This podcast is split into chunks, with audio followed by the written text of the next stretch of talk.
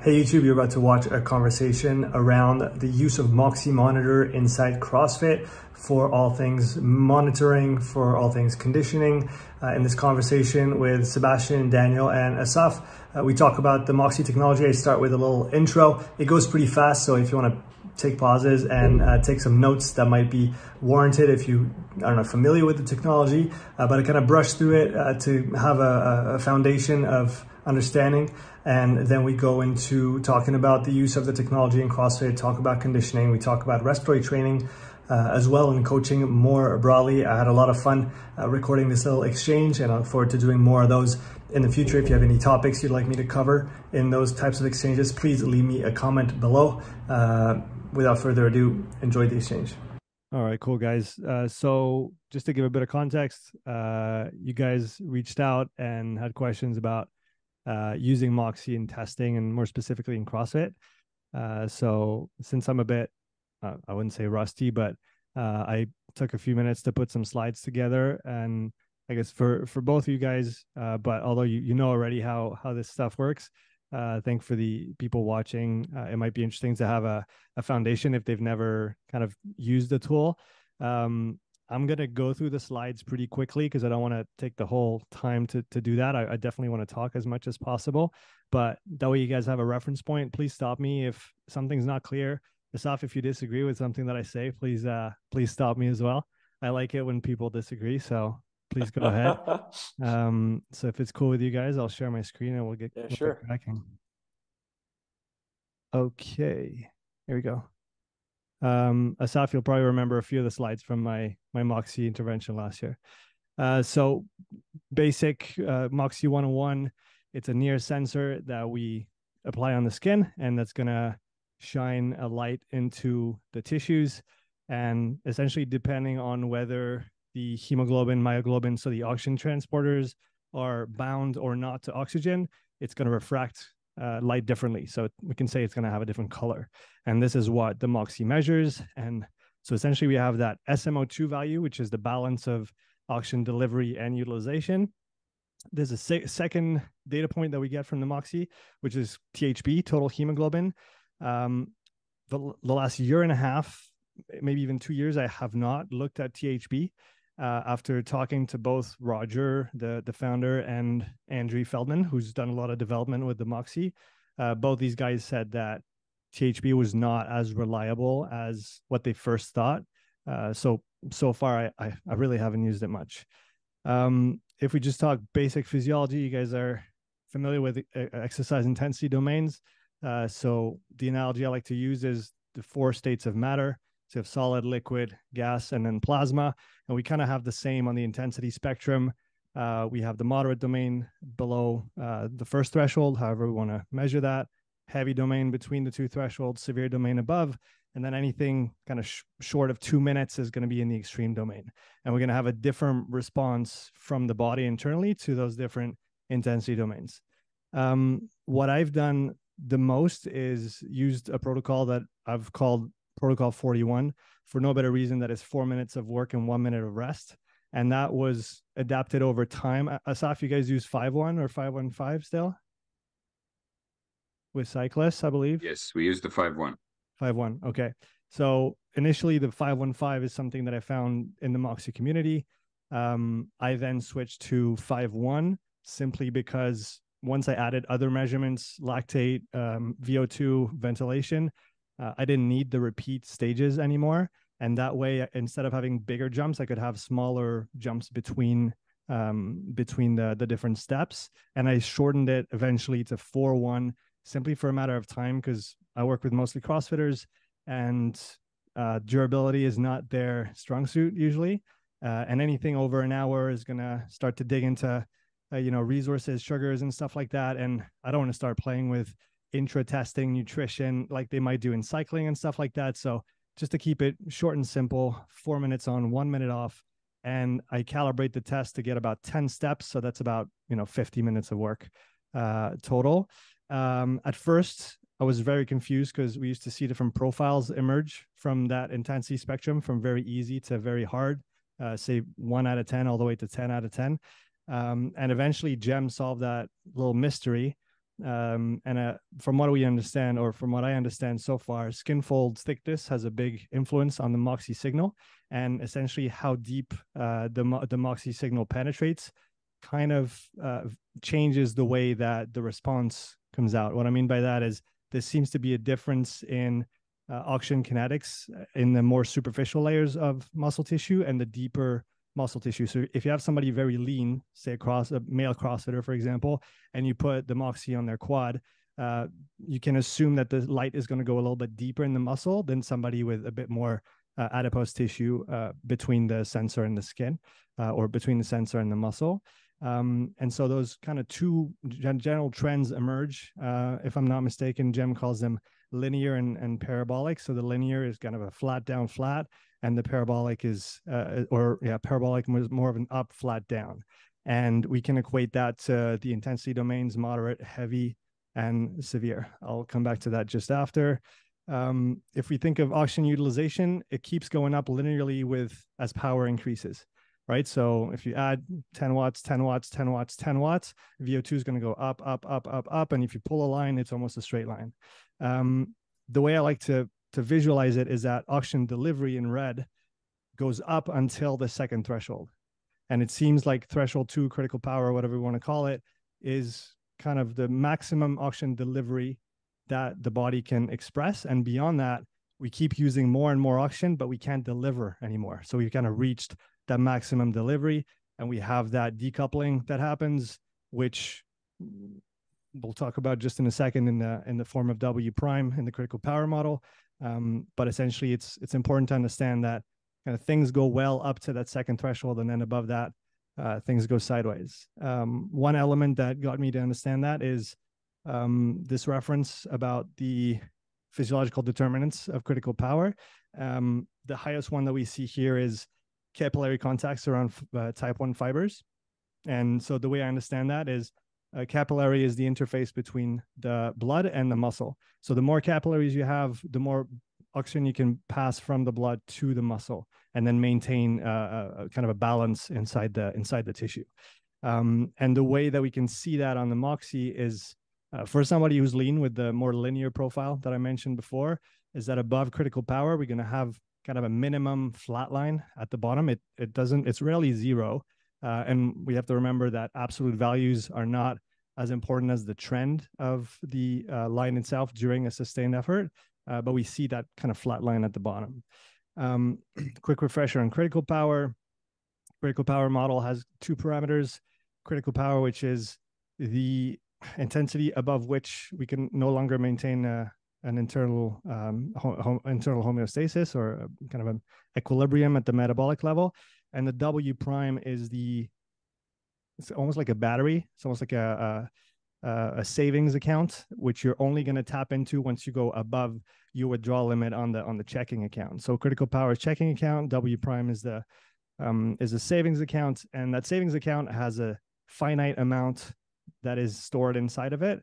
And to take a very simple analogy, a sprinter is going to have a very big uh, savings account, a very big W prime, and a more kind of an ultra trail profile or ultra endurance profile will have a very small W prime. And that's just to do with the demands of their event, um, some um, anatomical, physiological uh, factors. Um, but essentially, we have those two components. Uh, the importance of understanding the difference here is can you guys see, or are your heads blocking the, the graph? No, I can see it. All right. So, what I'm trying to illustrate here is that you can have um, I think it was 300 and I can't see my I can't see my own information. Give me a sec. All right. Uh, so those two profiles have the same um, time to task failure at 395 watts, which is six minutes, but one of them has, a, let's say, a lower critical power and a much higher W prime. The other one has a much higher critical power and a much lower W prime. So they can express the same performance on six minutes, but they they get there in very different ways. And it's important to understand the difference between these profiles because if you were to prescribe two, 325 watts the, the blue line here to those two profiles well one of them is already in their severe domain one of them is still in the heavy domain.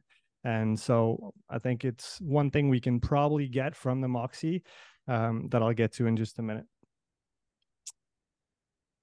Moving on. Yeah, that's uh that's a really interesting uh some really interesting data that I collected uh, on myself on a 3 and a 12 minute test when I was doing some critical power testing on myself.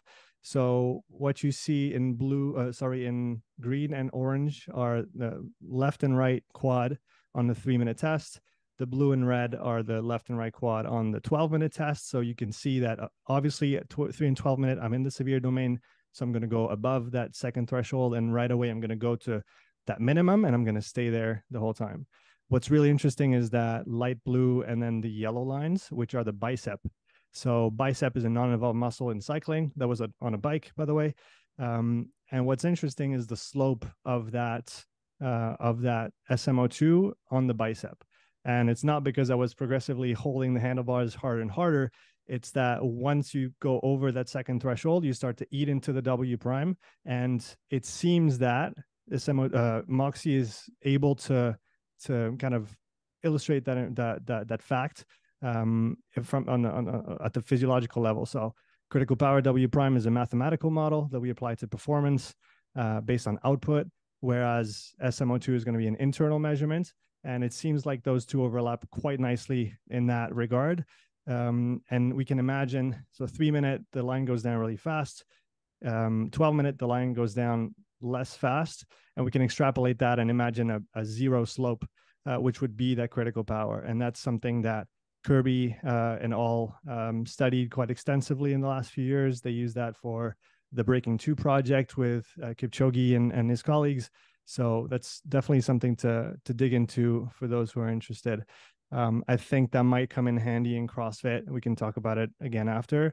Uh, so W prime being that kind of decoupling between delivery and and utilization in uh, in the severe domain. And so when you have a Moxy on a non-involved muscle, it's kind of the W prime, obviously only in the severe domain because it doesn't exist below uh, below the below the second threshold. And then Moxy on the quads would be the again the balance between delivery and utilization um, quick snapshot at a, a, session that I did on the bike recently. So easy, uh, sustain, easy, hard, easy, sustain, easy. And so yeah, the the lactate measurements here show quite nicely how things change over time. And where I'm trying to get to with this is that the SMO2 um, kind of follows a, a, similar a similar trend where we have flat in the green, we have a slight downslope in the yellow, uh, we have that reactive hyperemia, we have the baseline or the the minimum in the in the severe domain, and then down again, and then if we omit that little bump uh, because of the uh, the prior higher intensity, we have another flat line. And now if we condense all that together, we can see we have that linear profile that we talked about before, where we have a kind of a flat down flat trend. Um, that's one of the the 4-1 or protocol 41 tests that I've done. Um, and two things that are interesting here is again the change in trend. Um, and the reason why I don't use exclusively Moxy and I do use lactate as well is because Moxy makes a lot more sense when you have a lactate curve to begin with, because you have a reference point, and then Moxy allows me to be more precise with my interpretation of the the profile or of the lactate. Um, as you can see here at the 200 watt mark, which is the fourth uh, stage, you have a little break, you have a little kink, um, and then it obviously changes uh, trend uh, moving forward. And that's again something that we can kind of visualize like this and see the differences between those those intensity domains. Um, a couple more more training related slides. That's um, for uh, 16 times 400 meters that we did recently with a CrossFitter. Uh, we did a little training camp with Claudia, who's a French CrossFitter. Uh, this was the quad, and we see less variation than on the other ones, but we we definitely see a couple inflection points. Um, this is the forearm. So again, interesting to see the non-evolved muscles. And, and for reference, when I test on a on a bike, I'll do uh, vastus lateralis left and right, and then a bicep. And then on runners, I'll do rec fem left, right, and then the forearm. Um, that's what was used by Kirby, and you get some good measurements there. So that's that's what I use. Um, the Sorry, hamstring. Like, well, yeah. why do you use the forearm? Um, just to get in uninvolved muscle or will oh, yeah un- uninvolved muscle i probably could use the bicep just as well um, okay. but that's what Kirby Okay, did, and I figured I'll I'll just follow I'll just follow suit. Um, this is the hamstring, and what's interesting is uh, the trend of the hamstring on the on the SMO2. If I just overlay it with the paces that she was running, um, it it matches quite nicely. So you can see that once she she started accelerating, it starts going down. Then there's another flat line when she's around that 440, 450, and then she she pushes it pushes on the last two, and there's another dip in the curve. Um, so it, it superimposes quite nicely with the pace and with the RPE as well. Um, the lactate, she was pretty stable the whole time because it was sub LT2. Um, but it's it's nice to see kind of the data correspond between the pace and the, um, the pace and the, the SMO2. Two profiles of runners that I've tested, uh, and what's interesting here, oop, here and here. Uh, which what's interesting there is seeing the differences in profiles between two runners that are have, let's say some somewhat of a different typology. Um, you can see more of a, if I may say, type and, and I don't have uh, I don't have um, muscle biopsies to back that up, but I have a more kind of endurance type one athlete at the top, uh, and you can see a higher overall trend in the SMO2, um, and he maintains a higher level as well in the uh, in the heavy domain. Uh, and you can see that uh, then when he passes into the severe domain, it drops really fast.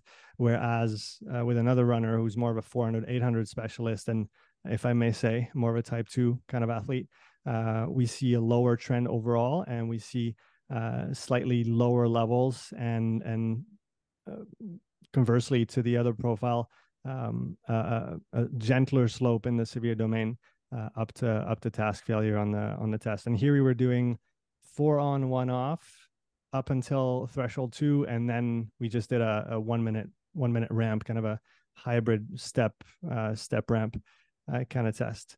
Um, and then to finish, th- then we can talk. Um, the main Moxy mistakes that I, I, I see or I would be aware of uh, would be one uh, using THB and interpreting that too far.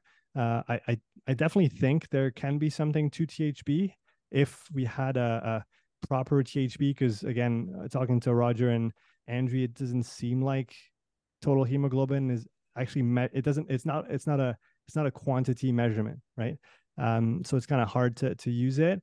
Um, and another thing that we have to consider when we think about blood flow measurements is that we have three factors that are going to influence that. We're going to have uh, metabolic vasodilation, so the body responding to the need for oxygen and kind of opening up the, the blood vessels to bring more oxygen. So that's one.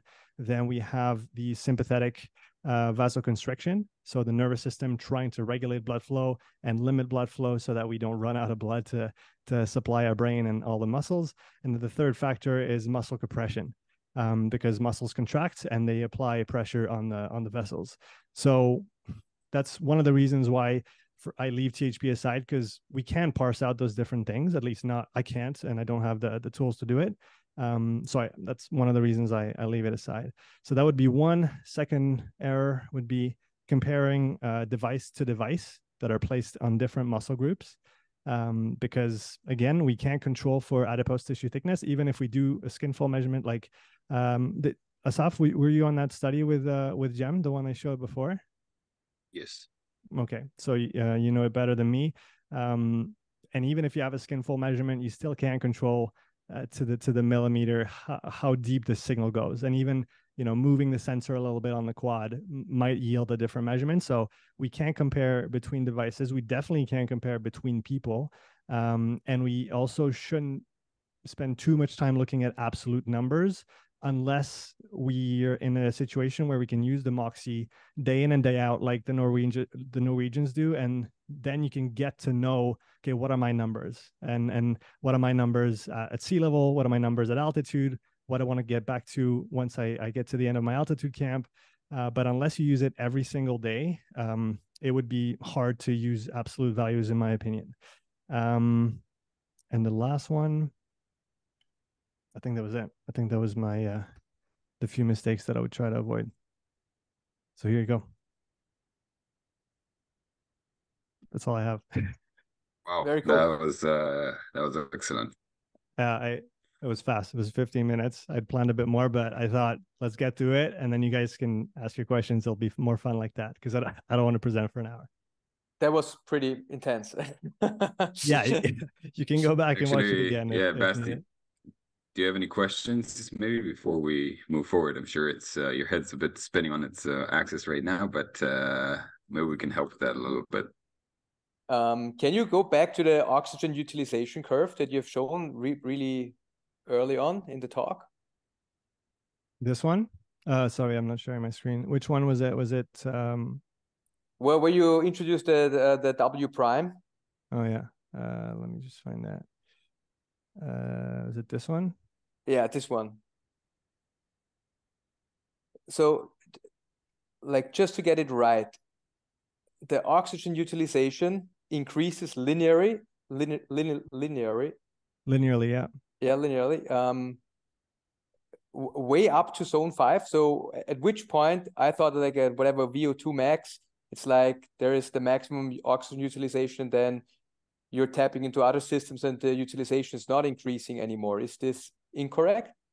Um, I would say That that. is- yeah, go ahead, Assaf. that is correct.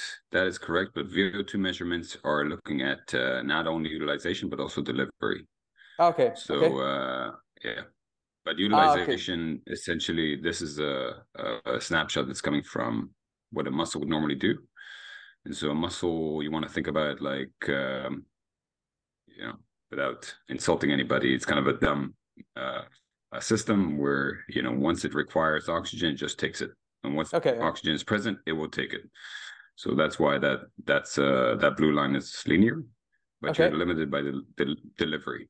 Ah, Okay, That's, so what- essen- that's why. okay.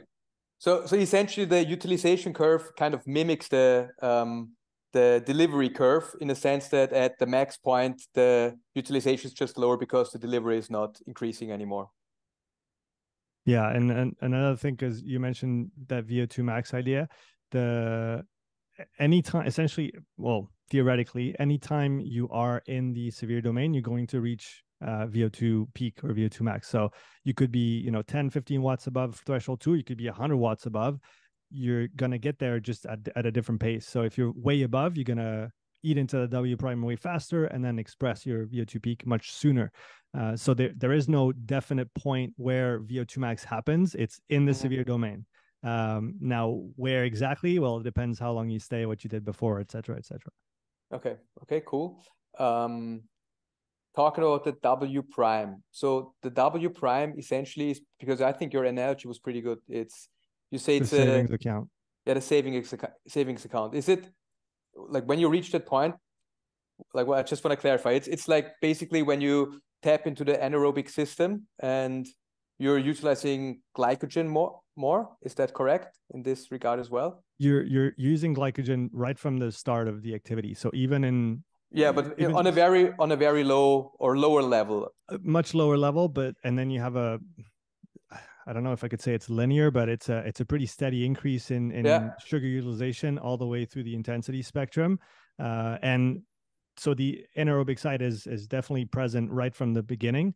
Uh, Mhm. so you don't you don't switch. It's not like you pass from Oh one yeah, to yeah, the no, other. yeah, yeah. It's just that the um, maybe we could say that the uh, and Assaf, tell me if you if you would agree with with that statement. We could say that the oxidative system above the second threshold can no longer cope with the global metabolic load. So you're not able to recycle stuff fast enough because in order to recycle stuff, you need the oxygen. And again, if we've reached our maximum oxygen delivery level, yeah. which is second threshold, well, we can no longer give more, but we need more because we keep using more and more. That's kind of how I, I would conceptualize it. So we we're Yeah, generally okay. reaching like the fat max oxidation, and that from that point on, um, if we have fat max, the like the the glycogen system is taking more and more over because there is the the oxygen delivery is limited. Yeah. I would say think we want to always think about it in relative terms. So the relative contribution of uh, of glycogen um, is going to increase uh, relative to your um, um, you know production that's coming from other sources such as you know your uh, your um, oxidative phosphorylation stuff like that. Mhm. Okay. Okay, very interesting. Um, I was just trying to find one of uh, um, was it metabolic? There was a really good um, illustration of uh, where is it? Do you remember the name of the paper, uh, Assaf? It's one from San Millán, um, and he has the metabolic flexibility. I think that's the one. Yeah. But they're they're excellent papers. Okay. Yeah, yeah, yeah. So here here you can see fat oxidation with the with the white squares, and then you can see lactate with the black squares. Mm-hmm. And um, is there one with yeah, carbohydrate oxidation. So you can see here, oh, yeah, okay. Carbohydrate oxidation is almost a straight line. So it starts low and it just keeps creeping up and up and up and up. Um, and there's different reasons why you know fat oxidation goes down after a certain point. But essentially, yeah, but, you have yeah at low intensity, you're going to be using the highest proportion of fat on the intensity spectrum. It's not that you're using only fats. It's not that you're using more than sugars. It's just this is where you use the most fats. Period. Mm-hmm. Uh, but mm-hmm. sugar is all, always in the picture as well. Okay, that makes sense. Um, another question about the the uh, about that uh, whatever you want to call it deflection point, but um, theoretically, if we could deliver more oxygen, would the cell be able to use that? Like, would it be really able to use that oxygen? So we are kind of limited by oxygen delivery. Um, that's what you're saying. But but in essence, if we could deliver more oxygen to the cell, uh, it, it, would be able to use that oxygen. So there's like the limiting factor is not the cell not being able to use the oxygen, but really the issue is that the delivery is not working that well enough at higher levels, or it's stopping at higher levels. So like there's a rate limiter. In a, yeah, in a healthy individual, that is correct. Okay. Yeah, uh, yeah, that's that's a good way to put it because obviously, if you have some uh, some issues, uh, some some some kind of disease from the maybe even some metabolic conditions that that will impair oxygen utilization.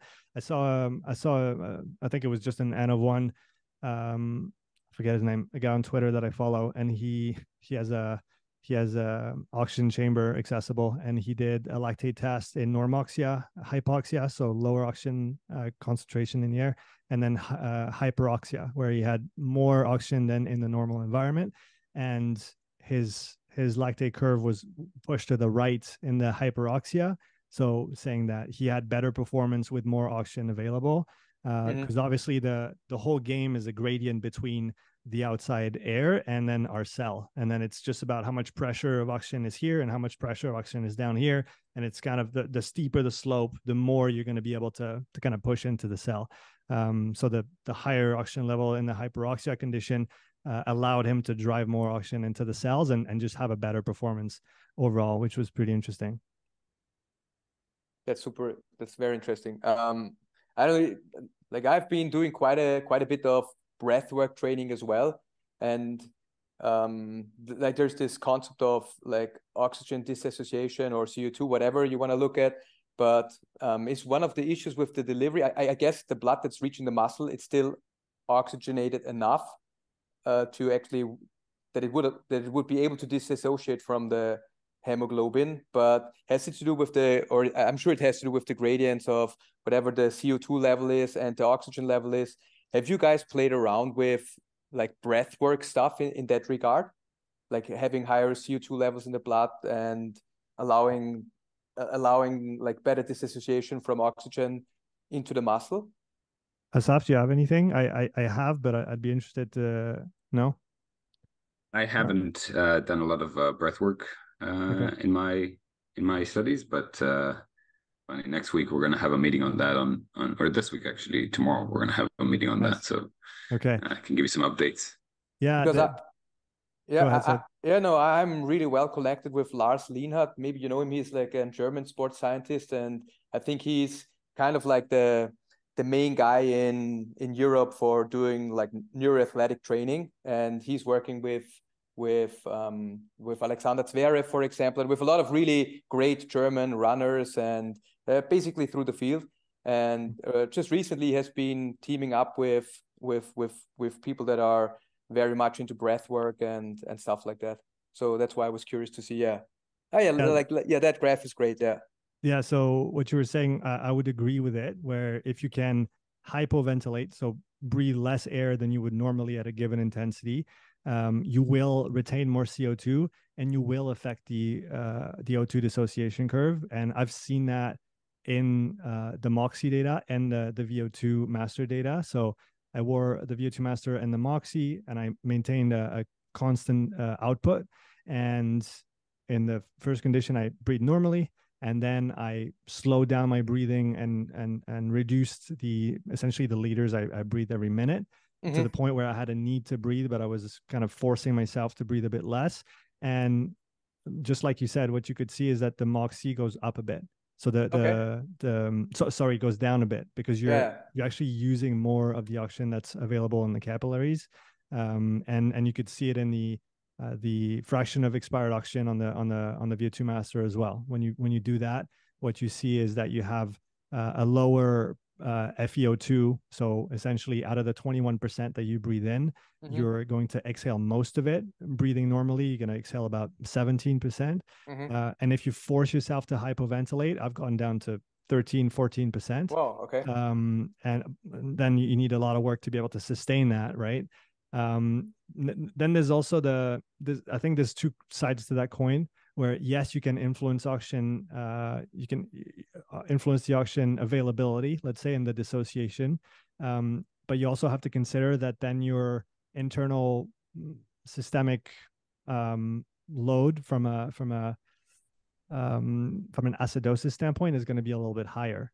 And mm-hmm. and i don't know to what extent that has a direct impact on performance or maybe it's a matter of how long are you doing that for um, but it, obviously it's not there's no free lunch right uh, so yeah, sure. co2 yeah. and you're trying to push much higher intensities that it might it might get might get trickier up there but uh, what do you think Assaf?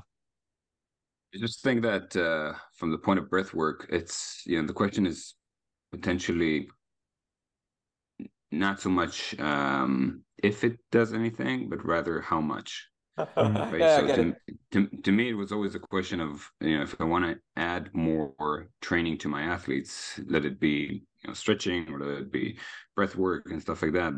The question is, how big is the value? Um, and that's not to say that there isn't any, right? So, um, what I, I will say is there is one one key element that um um Sean, you and I can have a discussion on that some other time. Uh, but it is related to muscle contraction. Mm-hmm. And um, one of the things that uh, I think needs to be added in conjunction with NIRS, in research at least, is measurements of, of um, muscle recruitment and EMG mm. or, or electromyography which essentially tells us how how many how much contract how many times the muscle contracts uh, at what force is it contracting. Um, and that is a very important piece of the puzzle that is in many cases at least until now hasn't been uh, used in at the same time. Um, and the reason i say that even if we look at uh, ventilation um, it could be that the relative contribution of breathing less uh, relative to the signal that we're seeing with, with Moxy at the limbs could come from the fact that when we breathe less, we're we're contracting the um, respiratory muscles less as well. So there could be uh, um, less steal uh, coming from those muscles, which again they're not, you know, their relative contribution perhaps isn't as great as, you know, the the lower limbs, but um, that could have potentially an effect on what we're seeing here with being able to shift the curve to the right or to the left. Um, I mean, so again, it's a question. Yeah. So no, I think what you're saying is is super interesting. Um, there's the, the there's Timothy Noakes, and he kind of proposed a central governor theory. And at least I think it's a little bit like an old school model, but I think the newer models are pretty interesting. And and and I think what's what's fascinating to me is that at one point or at some point the brain says, "Hey, um, we have an issue with too high CO2 levels. Uh, we need to ventilate more. we need to breathe a little more." Um, so I think what you're what's interesting to me is that the actually the inspiratory muscles or expiratory muscles when you breathe heavily are actually consuming quite a lot of energy um, compared to resting state. And I, I'm not sure about that in total, but I think it was up to, to almost 20% of the of the total energy is is coming from the respiratory or the respiratory muscles need about around 20% of all the energy being consumed in a in a state. And as you're saying if you are able to to reach that threshold a little later where you have that urge to breathe more um, maybe you could also like reduce the impact of all those muscles quite considerably like your scalenes and what all the auxiliary breathing muscles and that might be the reason that you see an um, a, change in the in the parameters so that's fascinating to me as well Thanks. That that could definitely be could definitely be the case. Uh, I'm not ruling it out. It's just really a question of um, first of all, are you getting a benefit for respiratory training from you know other types of training? Mm-hmm. Uh, what is the contribution of specific respiratory training on? Let's say if I wouldn't do that, but I would run and cycle and all that. Mm-hmm. Um, and thirdly, where does the metabolic shift happens? Mm-hmm. Is it happening because I uh, breathe less? In theory, yes, of course. But uh, if I do it, you know, if I decide to breathe less, will that change because of the metabolic changes, or mm-hmm. will it change because of me breathing less, contracting less, and that's causing the metabolic change? So that's just the, to me, that's always been the the question. Mm-hmm. Um, but along the same lines uh, of understanding muscle recruitment, as we talk about um, a more complex movement, um, such as in CrossFit, I think that that's really where the question comes about. Like, can we actually utilize something like Moxy that uh, would inform us about how a specific muscle is functioning? Um, you know, could that be of utility? And I think for for a case like CrossFit, now that you know what the shape of the curve looks like, uh, I think uh, it will be very interesting to see can we use this stuff in cross training to inform us about what each muscle looks like and whether or not we can improve the shape of the curve by again doing specific exercises um, and you know really construct somebody's training program based on those profiles for each specific muscle. Um, so that's kind of where i would go with that. Okay super super interesting. You know because i think like uh, there have there have been a couple of studies from just recently because i did a lot of like breathwork stuff. And and there was a study in the european journal of sports science from 2018 and they they like they put people they induced uh, voluntary hyperventilation and they saw like a really good increase in running repeated sprint ability in rugby players. And then they they did some other inspiratory muscle training and uh, they also saw in soccer players and in professional soccer players they saw a pretty good increase in the re- repeated sprint ability and it, uh, it would be interesting to figure out what exactly is driving that change as you're saying is like like what's actually happening physiologically that's like what is breath work doing and what is it changing um yeah I, if I can, if i can chime in on that i think that we have to we have to um be conscious that breath work is a big basket yeah. and that it, it includes different types of work because you know uh, just let's call it technical breathing or or just um I know there's so many terms out there. So, so yeah. there's there's the you know breathing optimally in terms of recruiting your diaphragm properly, and then using all the the intercostals.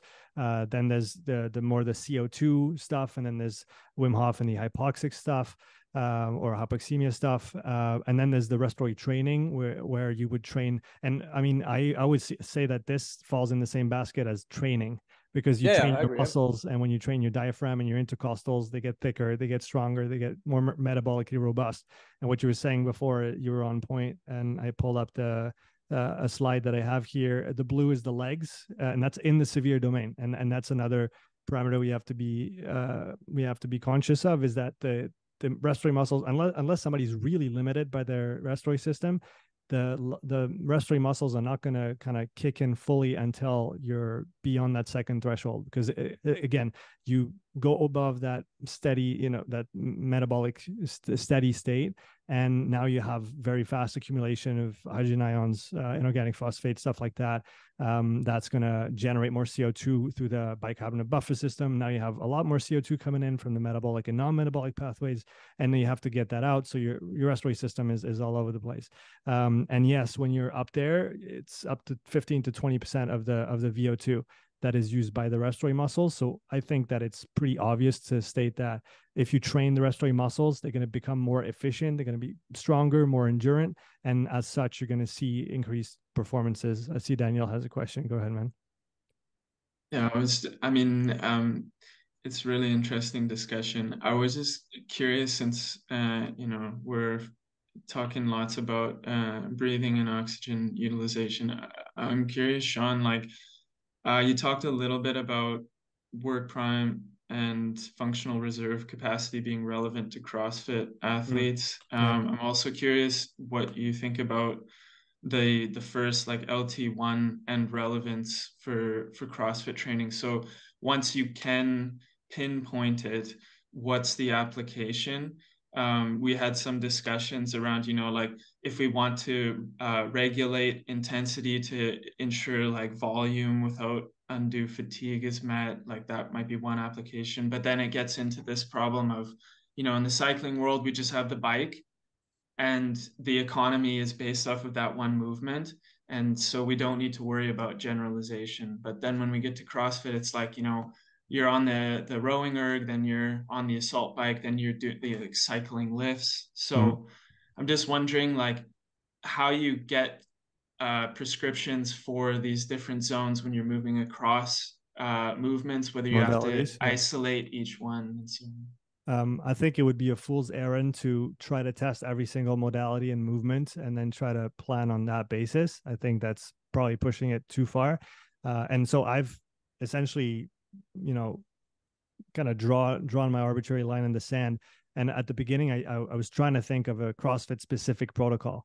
Um, but since since since CrossFit is is technically undefined when it comes to the testing, um, you can't really do that. So what I did, and obviously you can, you know, standardize testing, and, and a lot of uh, programs do it now, where you have certain tests throughout the year on certain things. But I went all the way back to what's the most basic test we can do to assess somebody's functioning uh, you know under the hood kind of thing and it's the bike for the lower body and it's an arm crank or a grinder for the upper body. And uh, those things are not common uh, in in in gyms let alone crossfit gyms yet. Um, but i wouldn't be surprised in coming years if that would you know be more popular. Uh, and one of the reasons i think that is that the bike is just a good illustration of of how developed you are from a metabolic standpoint period. And it, it, it, there's no technical aspect to it. There's no necessarily you know muscle contraction limiting uh, from from a from a max force output standpoint. So it's just a good broad general test to assess somebody's fitness. And and if we think of crossfit as you know nutrition metabolic conditioning and that's obviously the pyramid of the philosophy not necessarily the sport. But i would still argue that crossfit being such a volume demanding and intensive sport in terms of training and competing uh, if you don't have a good develop good base development you're going to be limited in some capacity uh, whether it's you can't recover you know fast enough between your sets of squats between your three sessions in a day between your days of training between your weeks of training. Uh, when you're in a competition you're doing three WODs a day for three to four days uh, how fast do you recover between those. And I think that's back to the fundamental metabolism and, and base essentially. Uh, so what I pull up here is the aggregate of the, the data I've collected on CrossFitters on the bike on my 401 protocol so far. Uh, you see the men in green and the women in, in red. And you can see the average CrossFitter has, a, and they're all competitive CrossFitter, uh, obviously at different levels. And you could see that most cross or the average CrossFitter has a first threshold at 140 watts uh, which is which is fairly low. If you compare it even to you know a, an amateur uh, teen cycling and obviously we, it's easy to compare it to the to, to you know people that do only one sport but it's it's still it's still pretty low for people who train you know 10 15 20 hours a week. Um, and what i've seen uh, by pushing that to the right is that you can just do so much more work and you can just recover so much faster uh, because you're pushing back that point where things become difficult, it just essentially makes your life much, much easier and enables you to train much harder. And to, to Daniel's question before, that would be my argument for that very basic testing on the bike for a CrossFitter. It's non-specific, and that's why it's interesting because it's not specific. It's it's a general conditioning test, and the better your conditioning, the better you'll do at high volume training. Period. Then obviously you need the right programming to uh, to get the the stuff out of it, to get the the performance out of it. Um, but I, w- I would say that a standardized bike on a, a standardized test on a bike, and ideally on an arm crank for upper body endurance and performance, uh, might be a very good baseline uh, to to start with, and actually see okay, such and such athlete, you have you know threshold one is here, threshold two is here, your max on the test is here. Uh, how does that compare to the norm? And then if you're you know competitive and you want to go far um, we got to push that to the right. Otherwise you're always going to be running behind the guys that have a threshold one above 200 watts threshold two above 300 watts. Um, so that, that would be my kind of per- perspective on the on the if, if i answered properly. Thanks sean basti i think you're on mute. Oops. No, I'm unmuted. Um, so, so, so this guy's aerobic threshold is at 140 watts. Yeah, on the bike erg. That's all. All tested on the bike erg. Um, and you could see uh, that's threshold two. So average at two 220 223 for men and 150 for for women. Um, and again, the best guys going way above 300. And I haven't tested the best of the best. Uh, you know, it's uh, um, I haven't but tested. Did, but but these are professional CrossFitters no, they're not professional. They're competitive CrossFitters. Oh, competitive. Okay. Yeah. Okay. Pro- professional CrossFitters um, will usually be, uh, I'd say between between 160 and and 260 uh, at threshold one for for men.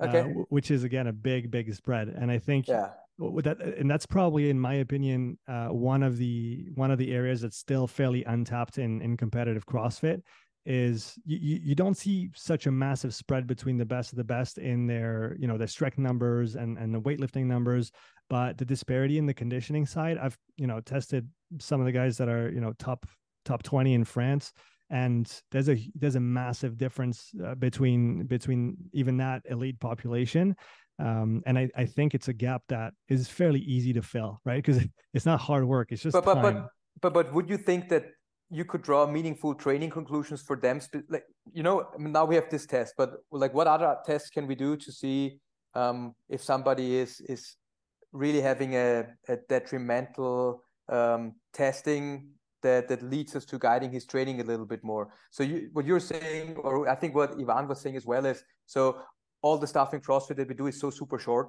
So basically uh like your like everything below the or at the aerobic threshold or lower than the aerobic threshold, like classic zone two training, stuff like that, um, is probably not the most useful for CrossFit. I did a lot of, or I do a lot of zone, or at least I did a lot of zone two training with good CrossFitters, and I saw that they were actually they were significantly improving in their performance. But my my my question kind of like there were there were all these people uh, from the I would say like long endurance world that say, hey, zone two, you need to do more zone two, more zone two, and the best is you train whatever. If you train 15 hours, eight hours should be, or more than eight hours should be zone two. And I'm like, okay, that's that's interesting. Mm, I see the benefit for doing CrossFit, but do you actually see also in longer duration domains? Do you see it let's say a one hour mark do you see a significant difference in all these athletes that you mentioned when you test the top 20 and would you say that uh, like some of them really have a lack of some capacity in their aerobic system that that shows why they're weaker?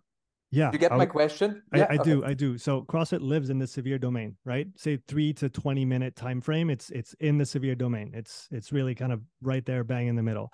Um that being said and and yes Zone two is not specific to CrossFit when it comes to competition time. Uh, however, we can't just say, well, all you have to do to be good at a sport is do the sport, right? Soccer players don't, yeah. don't, don't, play five games a week to get better. Marathon runners don't run marathons every day. Um, so I think what we have to think about in, in the case of that low intensity work and, and not so low as well, I think the zone two, three, and four are 100% underrated for for just general development and no you shouldn't do that you know at, at with crazy volumes all year round um, but think of what matt used to do you know in his in his in his preseason uh, he would spend six months between what September and February doing no CrossFit. He would do no CrossFit. And that one year where he got to the Open and he won the Open, and he said, "I shouldn't have been, you know, fit there because obviously he wants to be fit for the games, not in February."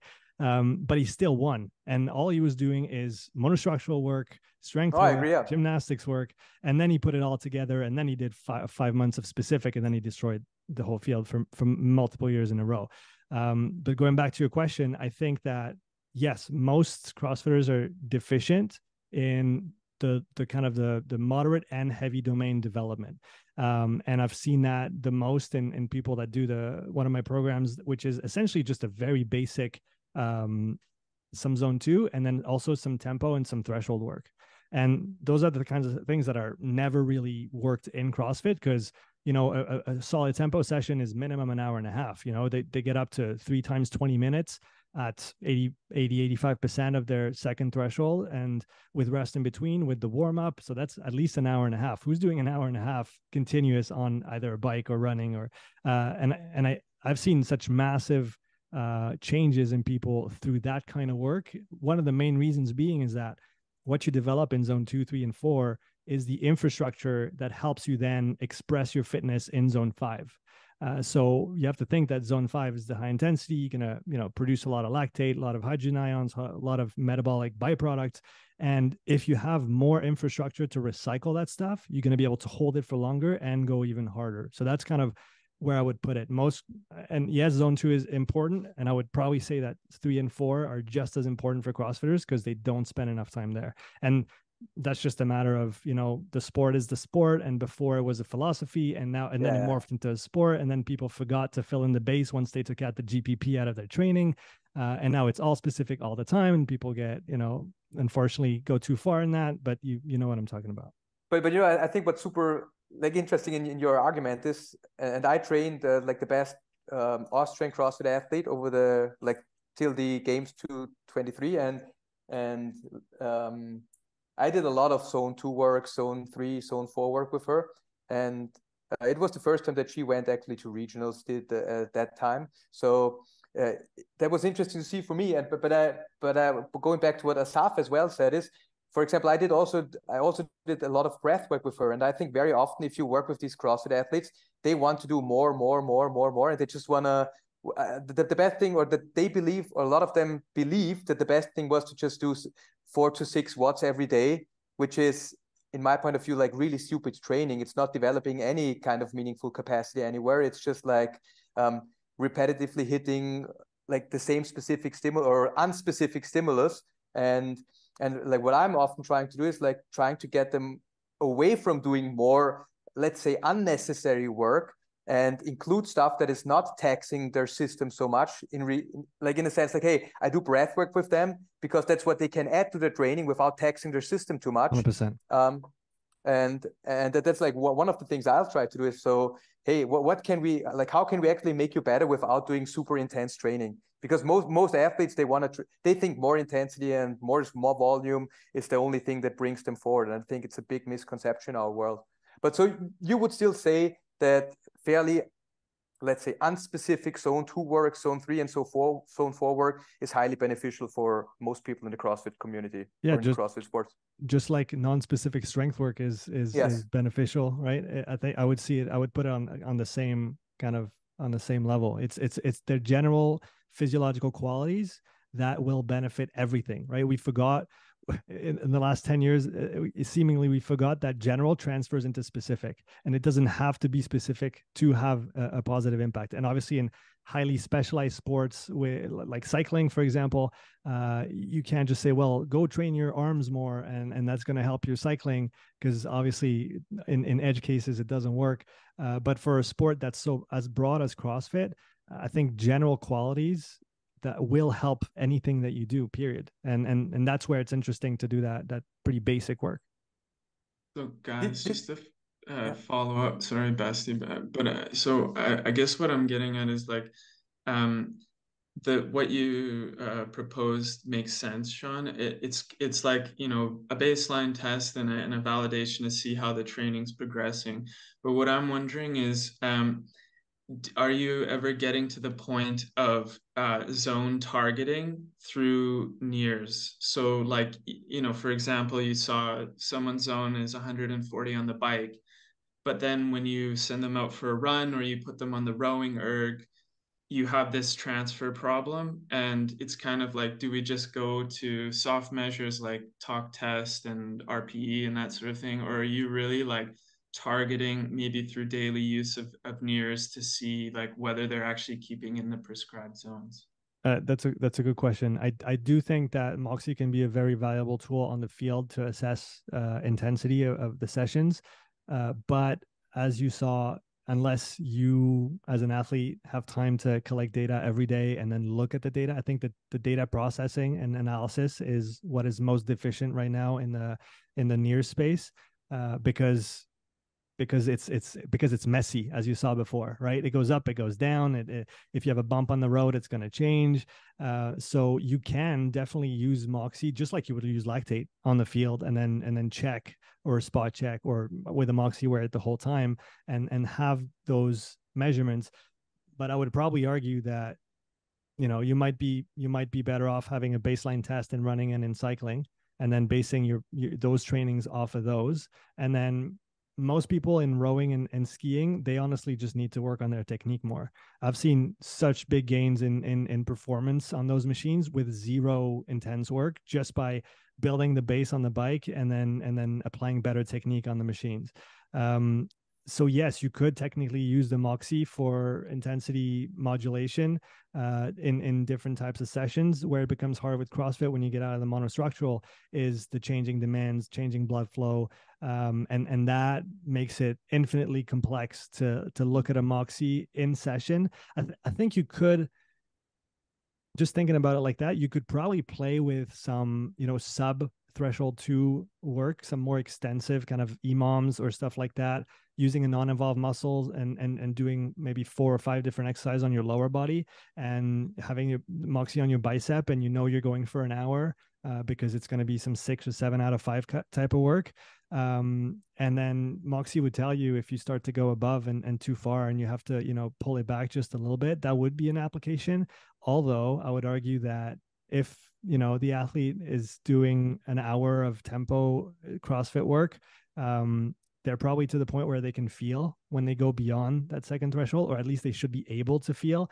So as much as i love all the data and, and everything that we've talked about so far i think another aspect that is underdeveloped and that's true in all sports not only crossfit is rpe it's just perception rating of perceived exertion and how hard people are working because you know enough gold medals have been won with a with a uh, with a time watch and nothing else you don't you don't necessarily need all the data if you can really listen to yourself and and monitor your athlete properly you can do a lot with very little um, so obviously blending technology and perception, and that's something I think the Norwegians did really well in triathlon, where they used the tools to sharpen their perception and know that okay, this is what I'm feeling now, and this is what it looks like under the hood. I think that's a very smart way of maybe educating athletes. So um, to answer directly, Daniel, on the monostructural work, yes, the Moxy could be interesting for intensity control. On the the the multimodal stuff, I would probably say that you, you, maybe could use it to educate athletes and show them that hey, this is not what we're looking for. But I mean, you could do the same with a lactate meter. You could show them that hey,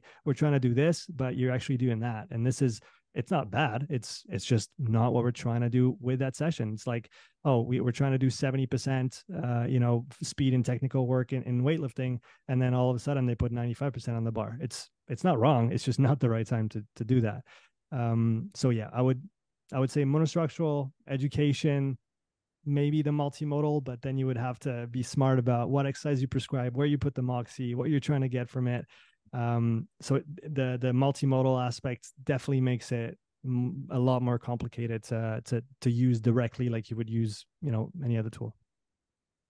So you basically rec- do you guys use a normal bike, or why don't you use an air bike? Uh, I use the bike erg because the uh, multiple reasons. uh, the the fan on the bike isn't very uh, doesn't work well with the VO2 Master uh, because the air is just pushing up into the mask. Uh, so that would be a, a lot log- logistical limitation. Um, and I also think that one thing you're going to see on a on a you know, full body bike like an Echo and an assault bike is a, a very high, um, uh, very high kind of emphasis put on the cardiac output aspects because there's so much muscle mass to to mm. bring oxygen to. Mm. Um, and what I like about the the bike without the arms is that you can just isolate the legs, which are going to okay. be you know the biggest muscle groups. And you know I've I've heard enough people in CrossFit now tell me that following the program, their gymnastic endurance got better because their legs could recycle stuff better um, that obviously there's a transfer there as well. And yes, could they do endurance on their upper body? Yes, and they probably should if they're very deficient there, or at least it's probably one avenue to develop, you know, strength endurance in the in the upper body. Um, but yeah, I would say that the bike is the most basic and uh, and the simplest to test. Um, I'm also partial to the Concept Two machines just because the PM5 is so good and it allows you to be quite precise with the work that you do, whereas the other bikes uh, the know, calibration is always a big question. yeah, agreed. Okay. Yeah, I think the calibration is the main issue. It's so hard yeah. to, yeah, to use it properly.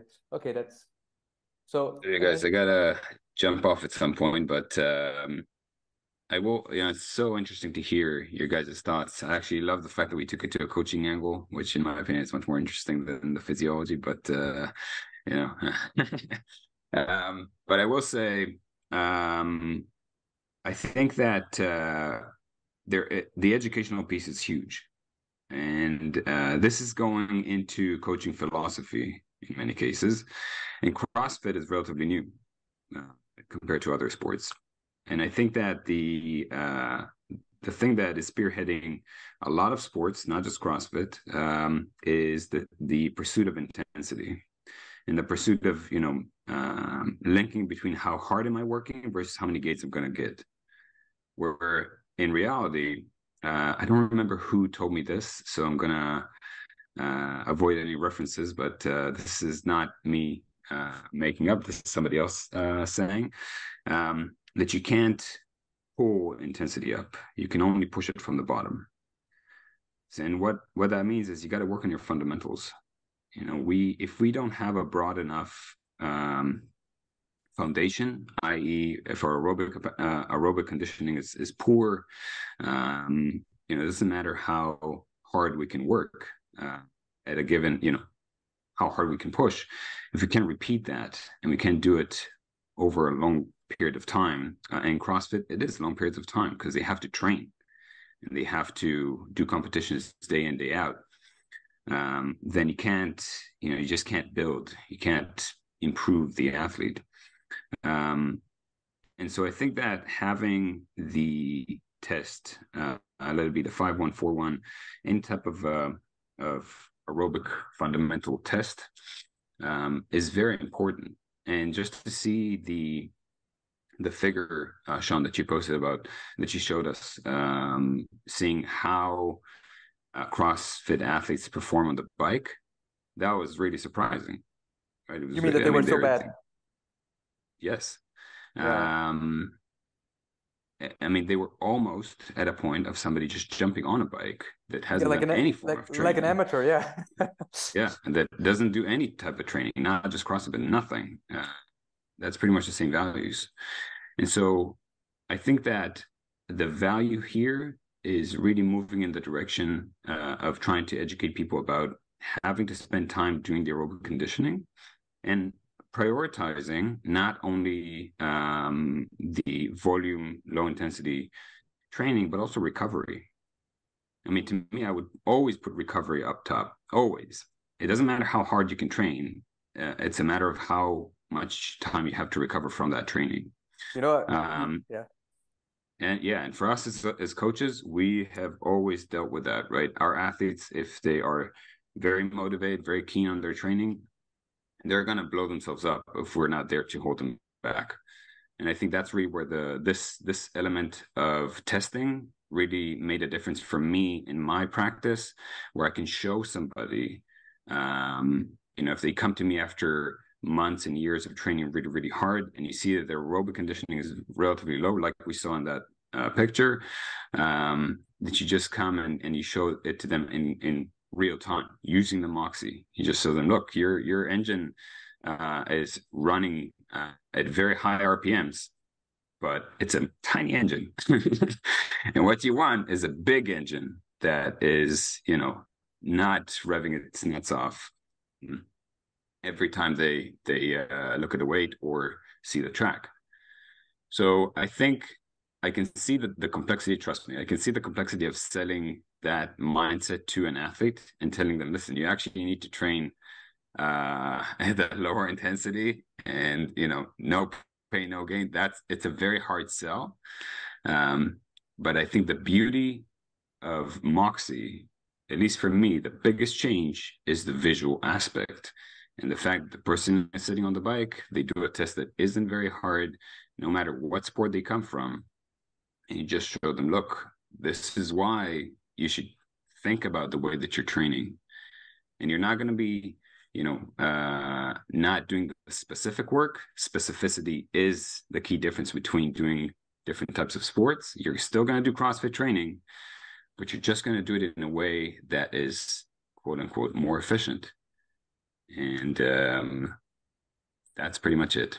Uh, Assaf, now, are you working? That, yeah. Are you working with with CrossFit athletes as well, or mainly with CrossFit athletes, or haven't totally with CrossFit athletes? But I've worked with hundreds of athletes, uh, okay. not all of which were were um, cyclists. Um, and, you know, even in cycling, you got pure sprinters who um, I think, you know, unless you're doing something very, very, very specific and you, you're of a certain phenotype that um, really should preferentiate more high intensity work. It's, I can't even you know, really think about a person like that because overall, as humans, we are aerobic animals. That's who we are. Um, so even if you're the purest of weightlifters, you know, ever existed, and you're a physiological anomaly, you're still not going to be as uh, anaerobic as you know some other animals in in nature. We're just not built like that. Um, so the foundation, that aerobic foundation, once it's highlighted through a test like that in a nice visual manner with with um, a NIRS sensor, um, you know they're going to be they're very likely going to be uh, walking in the wrong direction um so i'll leave you guys with that. I i, I love Thank this you. discussion and i wish i could stay longer uh, and i would love to have another one uh, down the line. Uh, likewise yeah. and more of these discussions are in my opinion very much needed still. Uh, and yeah especially going into other domains Thank Thanks you for jumping in, man. It Thanks was, for your time. And and Assaf, let's connect. And I I uh, we're overdue for a podcast, so I have to have you on, and and then we can talk about physiology as well. Hundred percent. I know, hundred percent. So, Shamba, thank you so much for all the work you've been doing. It's it's been very helpful for for me personally as a as a NIRS guy. I'm sure many many others as well. Uh, thanks for educating the the audience and for letting them know that uh, the work that we do exists. And uh, yeah, Daniel and Bastian, I'm, I'm or sorry, Basti or Sebastian Basti, right? Basti, okay. Yeah. Uh, okay. So um, yeah, we'll be in touch for sure, and I look forward to hearing your thoughts following this conversation. Thank you very much. Thanks, Assaf. See you, man. See, See you, soon. Uh, guys, I have a, probably another five ten minutes, and cool. and then I'm gonna have to jump off as well. So if you want to go over so, some more. Yeah. So one of my let's get more specific. So how how much yeah. how much work Okay, so you, you, you test somebody. What you generally see with most athletes, CrossFit athletes, you'll see a very low aerobic threshold, I guess, mm-hmm. if they haven't done specific um, specific work on the whatever endurance work, uh, yeah. aerobic work. Uh, how much of their training do you guide in a way that you say, hey, we're going to focus a little bit more on on specific energy system development?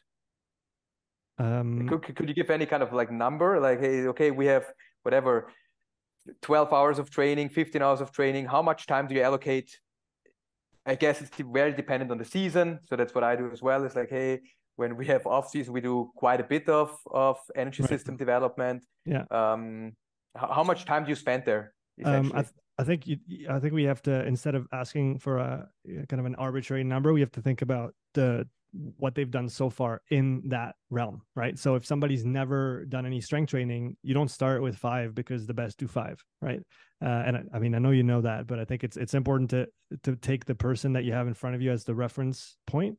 Uh, and so in that case, if they've done zero low intensity work their whole life leading up to that moment, but they train 10, 15 hours uh, a week or more, um, just start with two or three because Okay. because because that's where you start. Um, I always take that that quote from uh, my my friend Keir Kier Wenham Flat, who says if you use advanced means of training, and by that it could be a type of exercise, it could be volume because that's also a, a, a pro- progression parameter. If you use it too early, you rob the athlete the athlete twice.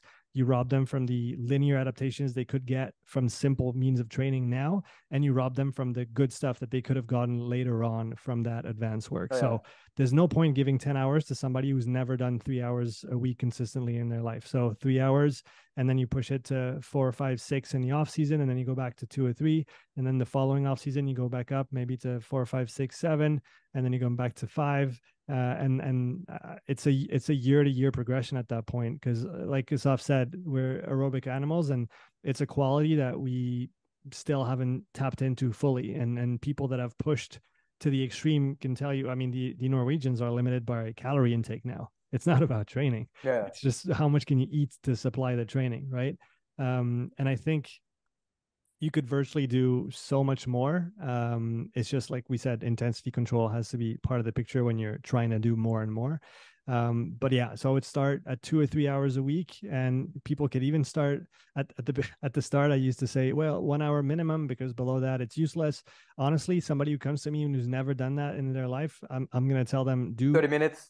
do whatever. 20 to 30 minutes Yeah. three times a week and then try to do an hour once a week uh, continuous because duration i think is another parameter that we have to consider strongly uh, in that development or in that regard um, but yeah it could be you know three times 30 or three times 20 plus one hour and that's you know that's an hour that's two hours total in the week uh, i would start with that and then i would wait for them to say okay i feel good i feel better um, let's do a bit more and then Mhm. progress that over time and like I said, really use the frame of general phases and specific phases, and then maybe do more in the general phases and less in the specific phases, uh, because obviously there's got to be a trade off in the total volume allocation.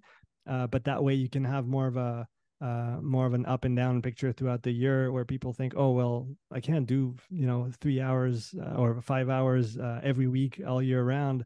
Uh, well, you probably shouldn't, um, unless depending on your level, you might, but uh, and your needs. And again, if somebody's super deficient, I, I, would probably say that they need to emphasize that more overall. Somebody who's already really well developed, like I have, I have uh, Alex, uh, somebody that I tested a year and a half ago for the first time, and then he followed my training plans for a whole year back to back. He did some mostly low and medium intensity stuff, some high intensity as well. I'm I'm not allergic to to intensity, uh, and all of it on the bike. And now he's at a point where threshold one is at 225 and threshold two is in the 325s um he, he, doesn't i would argue that he doesn't necessarily need to go any higher because uh, the hours that is going to that are going to be required to push him higher than that um is that the best bang for his buck to push his They're dim- diminishing returns diminishing much, returns yeah. so at that point uh yeah. now what we're working on is I, i'm working on a prototype for to to, to switch a, a bike erg into a, an arm crank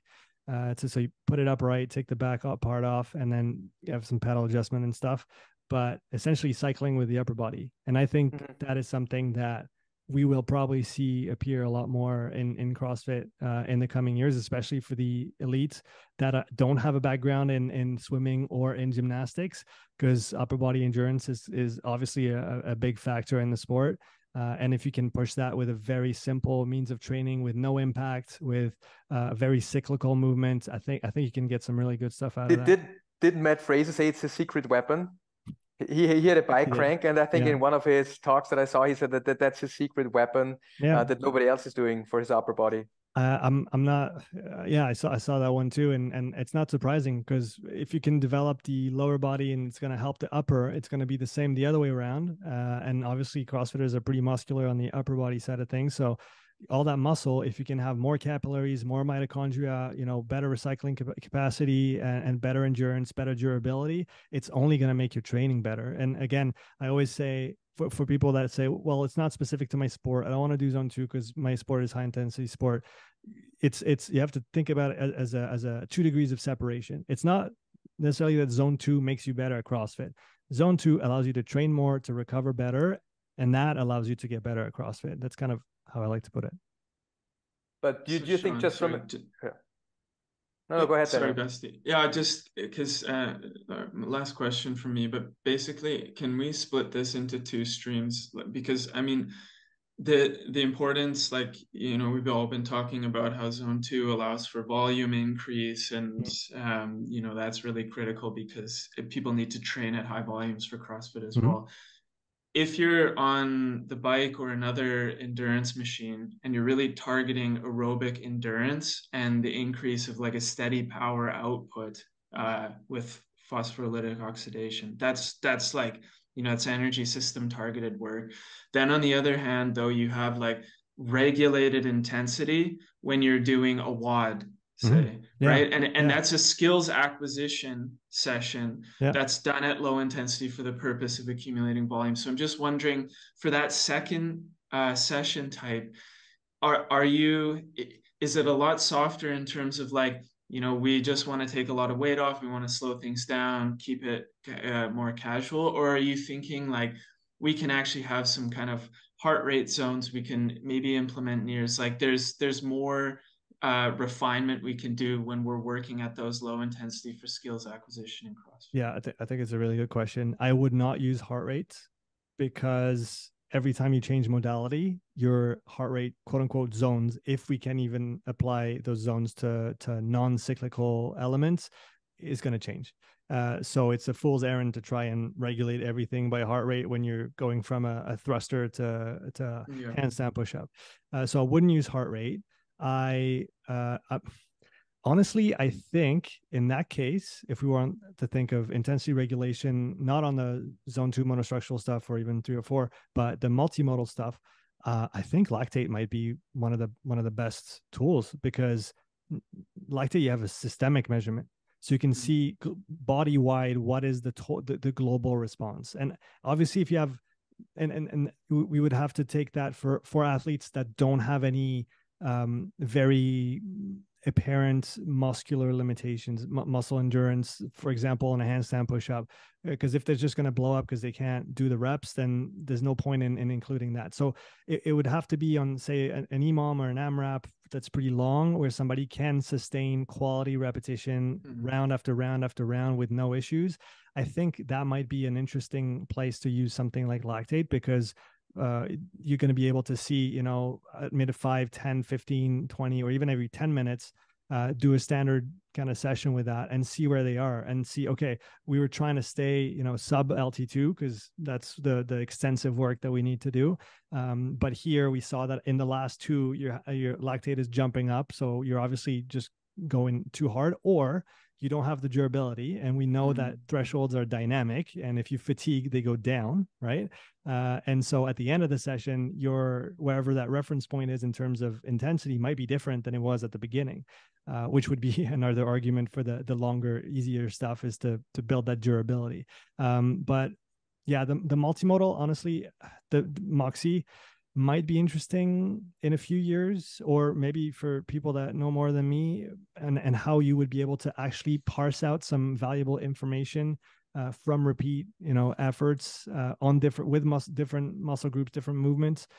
I just see it as being very complicated at the moment to draw any any valuable unless again you do an you do an extensive session that's only lower body based and then you put it on the upper body um, to make sure they don't go above that second threshold but you can probably tell by their face anyway. You do you don't you don't necessarily need the the data to tell that they're going too hard relative to the six out of ten that we're supposed to do.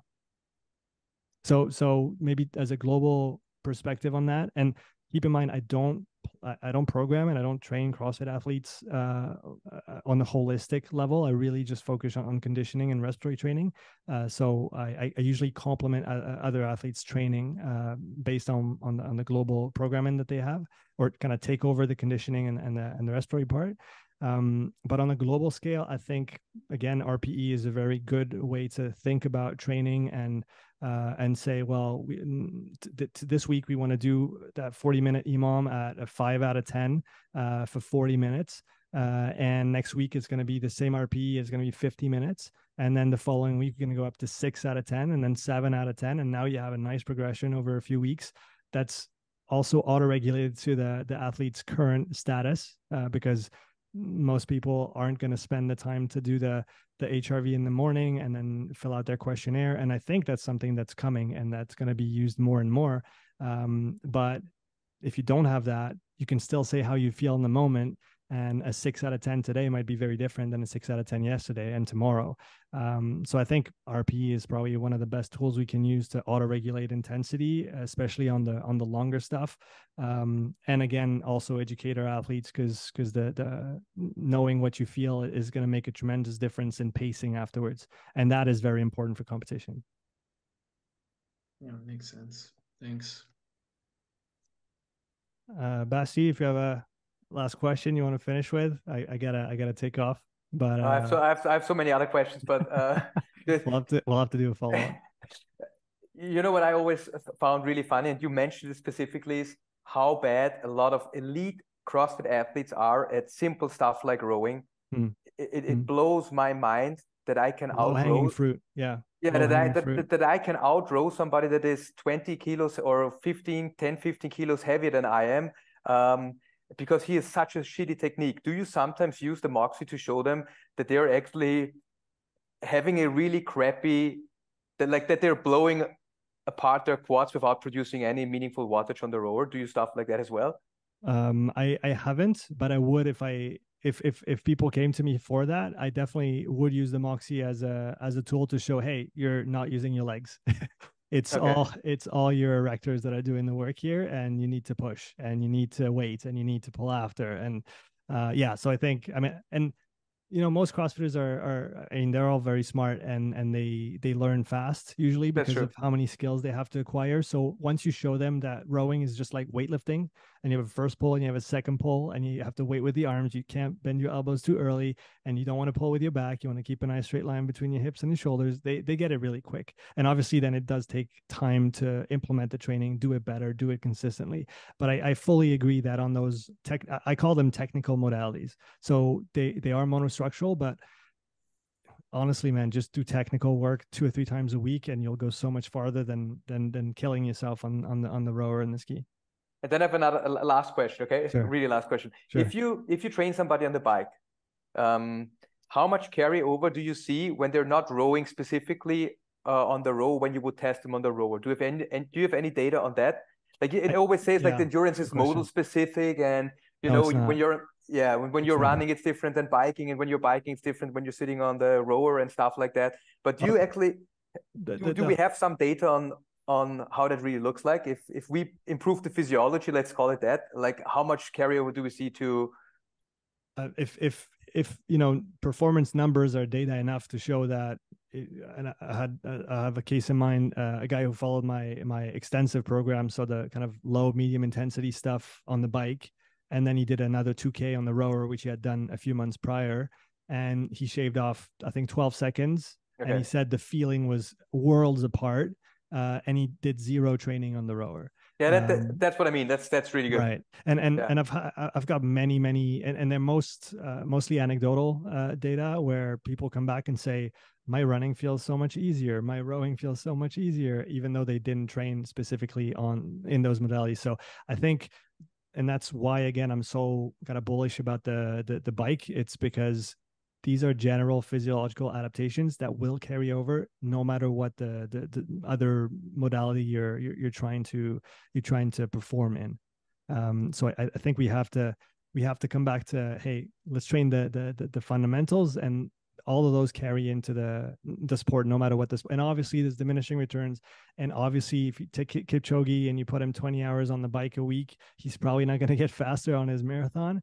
Um, but but for, for outside of yeah. yeah. outside of that tail end of the distribution, it, there's there's a huge amount of transfer, and there's definitely low hanging fruit, like you said. I think the breathing, I think the the easier work, and again, it's not just zone two. There's three, four, and that's not done enough. Uh, probably very short sprints are underutilized as well. I agree. yeah, yeah, totally. Wingate type stuff once in a while is is a good is is a very potent stimulus.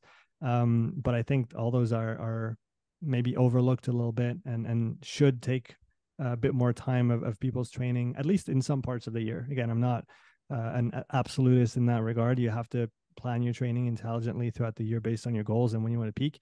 Um, but based on that, you have you have time to work on stuff that doesn't look like your sport, and you should, and you should. You know, yeah. Well, maybe we we can have a, a second talk as well. Yeah, for sure. Really... Let's do it. That was fun. That was a lot of yeah. fun. Cool, cool. Yeah. Thank you very much. That was great. I learned Thanks, a lot. guys. Yeah, let's uh let's stay in touch by email and let's do another one cool. sometime soon. Thank you very much. Have a great day. You guys take care. Thanks. You too. Bye. Bye.